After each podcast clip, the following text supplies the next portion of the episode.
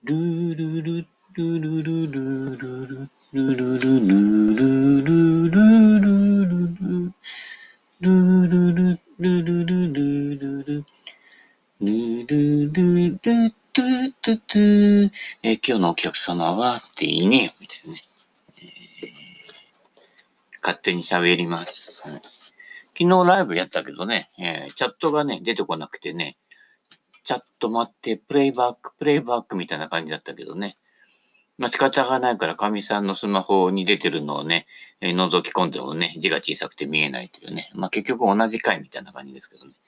えーということで、えー視聴者、えー無視して、いや、無視はしてないけどね。はい。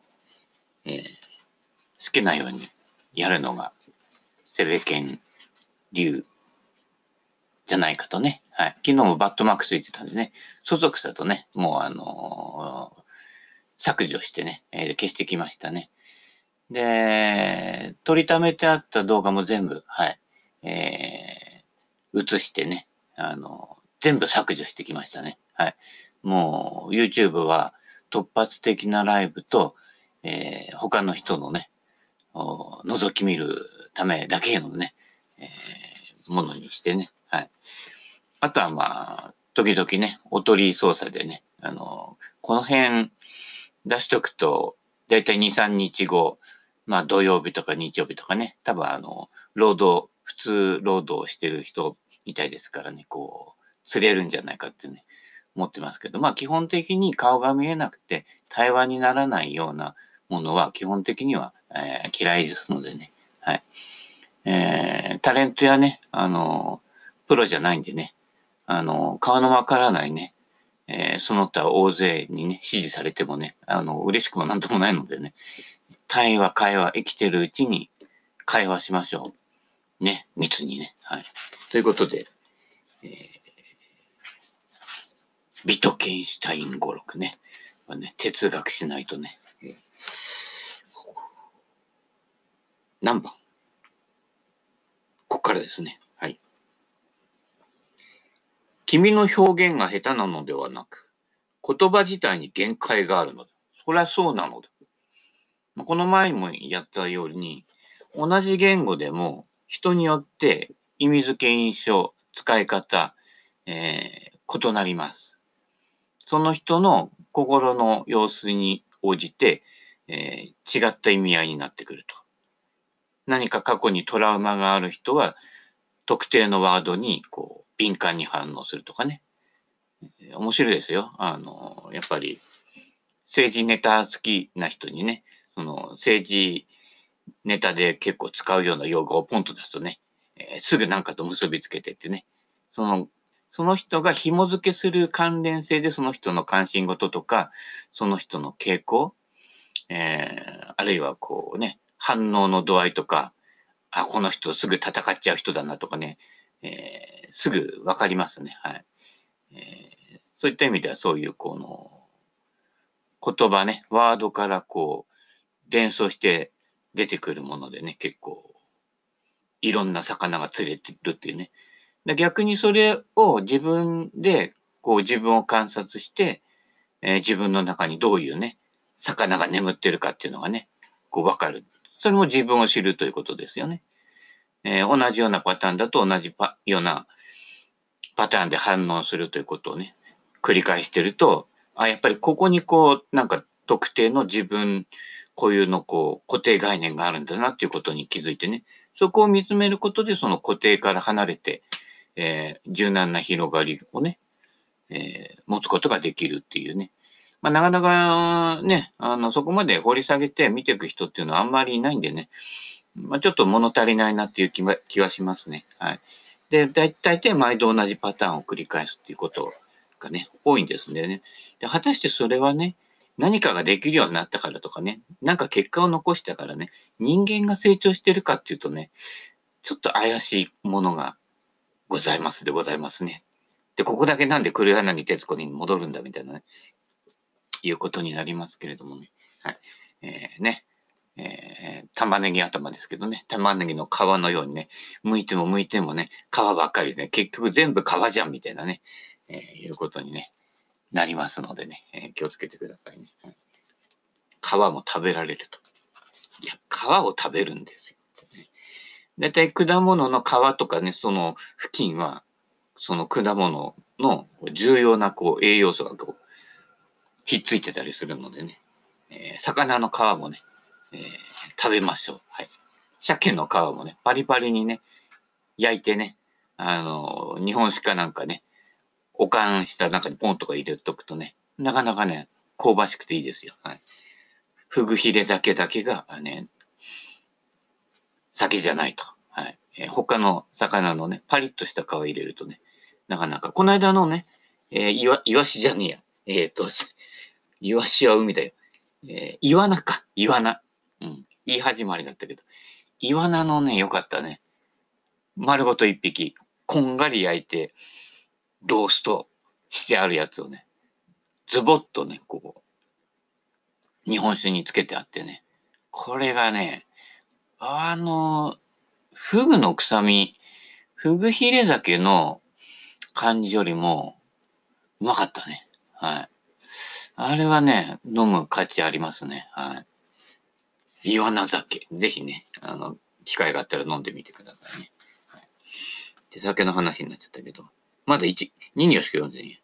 君の表現が下手なのではなく、言葉自体に限界があるのだ。うん。ちゃんと説明しようと思ってもうまくいかなかったということはいくつもあるだろう。うん。本当に相手に分かってもらえたのかと後で不安になったこともあるだろう。まあ確かめないとわかんないからね。分かった分かったとか、いいねいいねとか言っても、どこがええんじゃっていうのがね、返答ないからね、わかんないんですよ。うん。でもそれは仕方のないことだ。人は言葉で説明したり、言葉で自分の考えを表現するしか方法を持っていない。まあそんなこともないけどね。だったらジェスチャーって番組に成り立たないからね。えー、ビトケンシュタインはね、ジェスチャー知らないんじゃないかっていうか、ビトケンシュタインが生きてた頃は、まだテレビが、あれかな？普及してなかったかな？ラジオの時代かな？うん。ジェスチャー。ジェスチャーで表現できるんですよね。えー、これをちょっと置いといてとかね。えー、ね。えー、誰だっけ？水野板彦さんとかね。いろんな方が出てましたね。あのー、あれ。落語家の。あの、面白いね。えー、また度忘れしちゃったよ。えー、爆笑。えー、三平さんじゃないよ。もっと古い。えー、っと、まあいいや。顔は出てんだけどね。えー、ジェスチャーで示したいところですけどね。これ、ラジオなんでね。動きわかんないんですけど、あの人ですよね。はい。知ってる人は知ってるね。えー、5、60代以上の人は見たことあるんじゃないかっていうね。あ、金五郎、金五郎。今思い出した。よかったね。危ない危ない。ね、この紐付けがね、年取るとだんだん紐がちょん切れちゃってね。えー、絆という字はね、糸が半分とか書きますから気をつけてくださいね。糸が切れちゃうからね。えー、絆に頼らないよね。えー、絆よりね、えー、鍋には水菜です。はい。ということで。えー、どこまで読んでたのかわからなかったです。えー、そしてそもそもその時に使う言葉というものが最初からしたったらずなの、したったらずね。あの、恋人よ、僕は旅立つっていうね、えー、太田ひらみの中の、したったらずな歌い方がね、えー、とても良かったですけどね。昭和歌謡に戻ってしまいますけれどもね。えー、自分の言い方や表現が下手なのではなく、言葉自体が物事や気持ちをストレートに言い表す言い表すことが苦手な構造だからなの。そうだよね。特に英語とか I love you とか言ってもさ、その I love you にものすごい幅があるわけですよ。その点日本語っていうのは結構細かいね、あの、情緒的なものを表現するものとか、例えば色なんかもそうだよね。前も話したかもしれないけど、茜色とかね、あの、群青の、みたいな感じのね、この、絶妙のこの赤と青の間、ね、夜と朝の間みたいなね、こう微妙なところをね、えー、表す表現がね、とても多いと。何しろ、月に、月の満ち欠けにこう全部名前ついてね、なんとか月、なんとか月、えー、なんだっけ？から15夜じゃなくて13夜とかね、えー、いろいろね、あの、名前がついてるっていうね、えー、さつきみどりとかね、あ、それ違うか。そういえば、さつきみどりってね、確かきゅ名前のきゅうりかなんかがね、えー、の種が売ってましたけどね、えー、よろしかったら、あの、探してみてください。話散らばるね。はい。ね、このね、言葉には限界があるけど、この限界をね、どこまで使えるかみたいな感じですけどね。えー、まあ、ただの連想ゲームになってますけれども。ね、加藤義郎キャプテンみたいな感じですけどね。えー、中田義子キャプテンね。はい。えー、中田義子さんのね、えー、若い頃の写真見たことありますけれどもね、えー、ね、お美しい感じでしたよ。はい。まあ、それを置いといて。えー、あ、あの人もすごい綺麗だったよね。あの、また名前忘れちゃったよ。あの、えー、っとね、顔は出てるんだけどね。えー、バスガイドのね、あの映画とかね、えー、船木和夫と出てた映画とかあったかな。えー、っとね、まあいいや。また思い出したら出てくるでしょう。はい。昔のね、女優さんの若い頃のね、えー、映画とか見るとね、ものすごい綺麗だったりするんですよ。はい。えー、っと、なんだっけ？またずれたな。そうだからといって開き直る必要なんかない。言葉がそんな風にしたったらずであることをよくわきまえておいて、相手が言いたがっていることを今度は自分からうまく汲み取ってあげる優しさが大事になるのだ。ここですね。思いやり。あ、この人はこういうことを言いたいんじゃないかなっていうのを、こうお互いにこう、配慮し合いながら聞いていくと。バーっと言ってこう一方的にね、その人の意味付けで完結しちゃうっていうことは実は対話になってないのに。この人はこの言葉をどういう意味で使っ、使っているんだろうかっていうね。そこが実は鍵で、で、言葉尻をね、捕まえてね、よく政治家がやるけどね、傷ついたみたいなね、えー、やたらやるわけですよね。えー、損害賠償だみたいな、訴訟だみたいななったりしてね。その人がその言葉をどういう意味合いで使っ、使使ってるのかっていうところまでね、こう、なかなか配慮することがないわけですね。で、意外と、毒まむち三代みたいにね、くたばれくそばばって言ってるけど、非常にね、愛に満ちていったりもするわけですよね。全然だからその言葉尻でね、こうどうこう。で最近はそういうの多いでしょ言っちゃいけない言葉みたいな、あの、禁止ワードみたいなのね、あの、AI なんかがこう探し出してきてね、P みたいな感じ、ね、なったりするけど、言葉には限界があるってことは AI は知らねえのかお前は、みたいなね。そこをどういう意味合いでこの人が全体の脈絡で使ってるのか。よくマスコミとかの取材がね、やるわけですよ。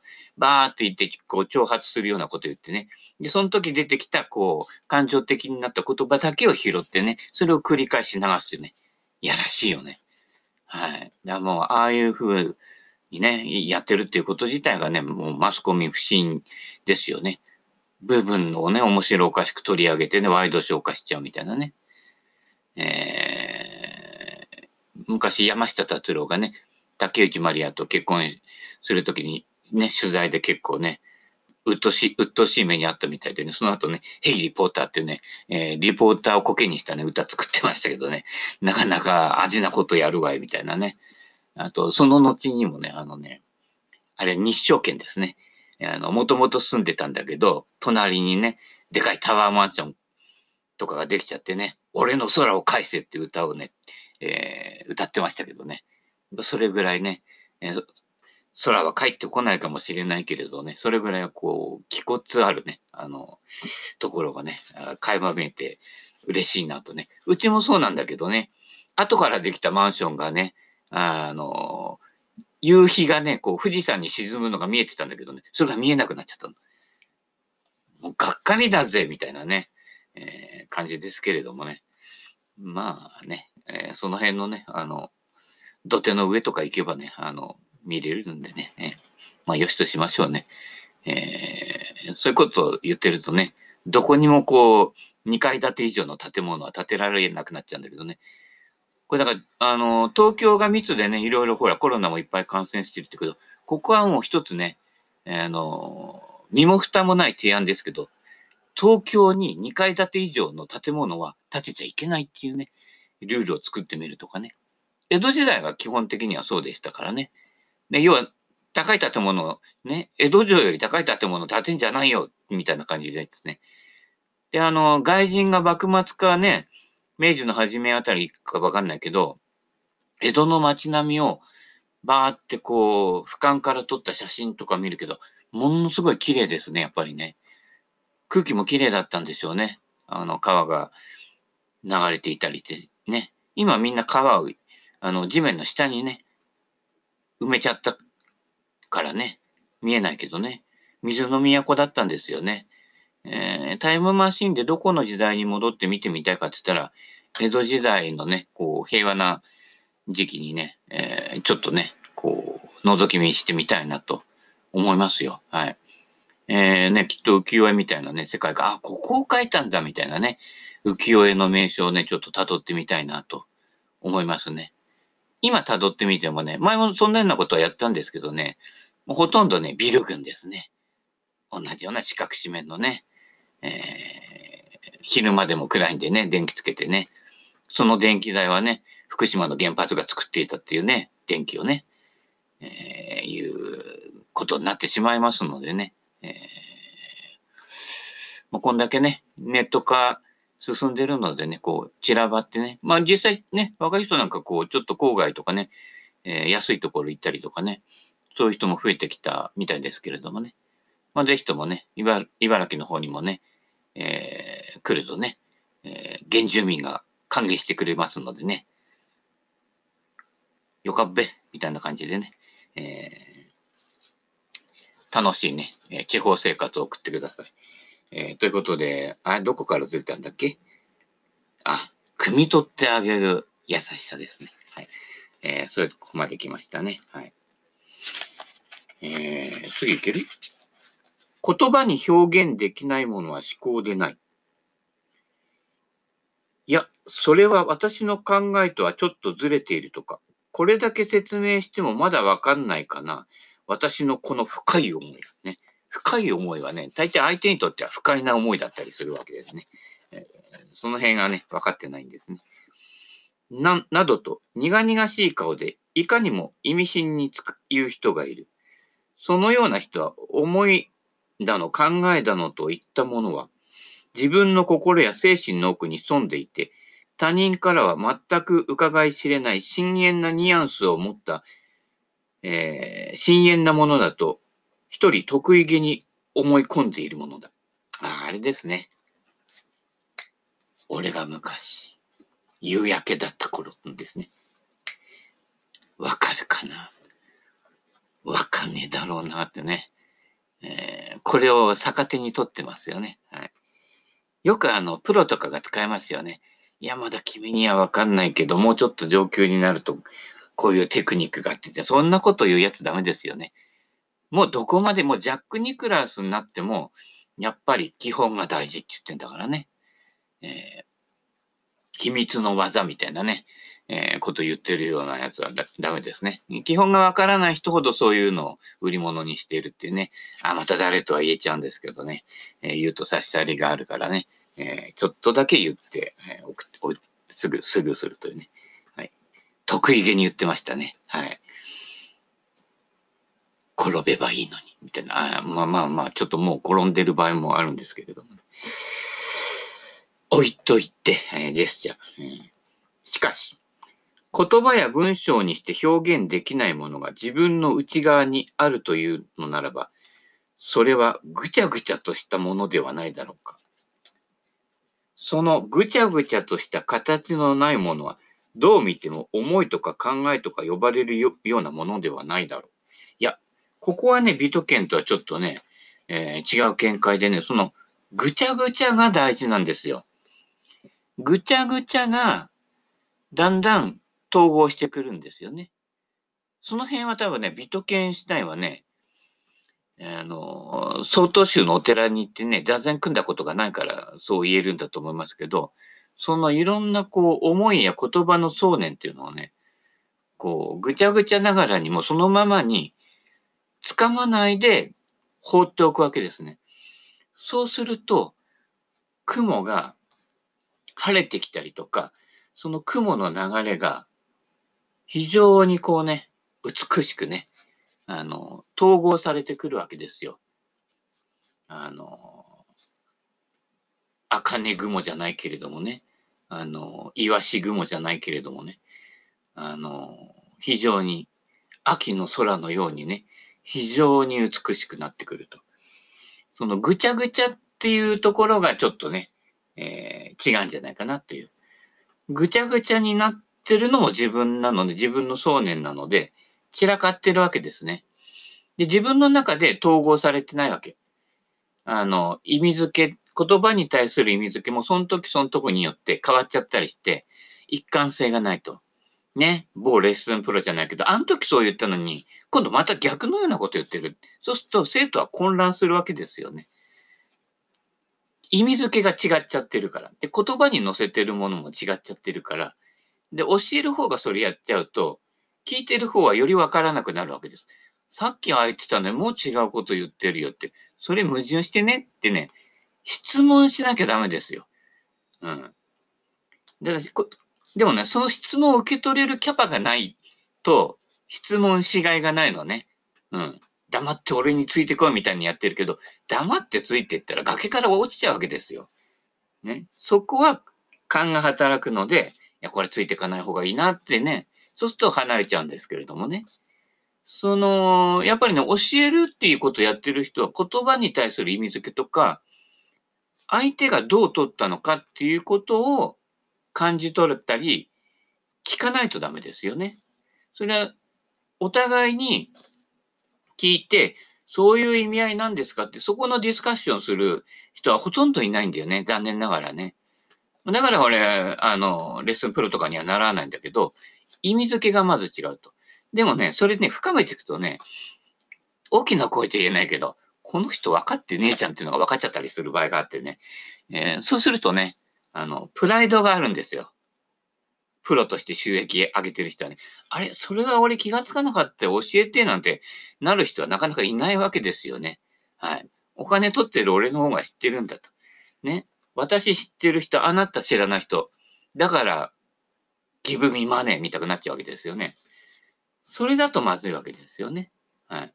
同情するなら先送れですよね。まあ、それは要求になっちゃうけど、えー、そのね、だから、お互いにそのぐちゃぐちゃを整理整頓しとくという、私はこういうふうに言葉、この言葉にはこう意味付けしてるんだけど、あなたはどうですか？みたいなね。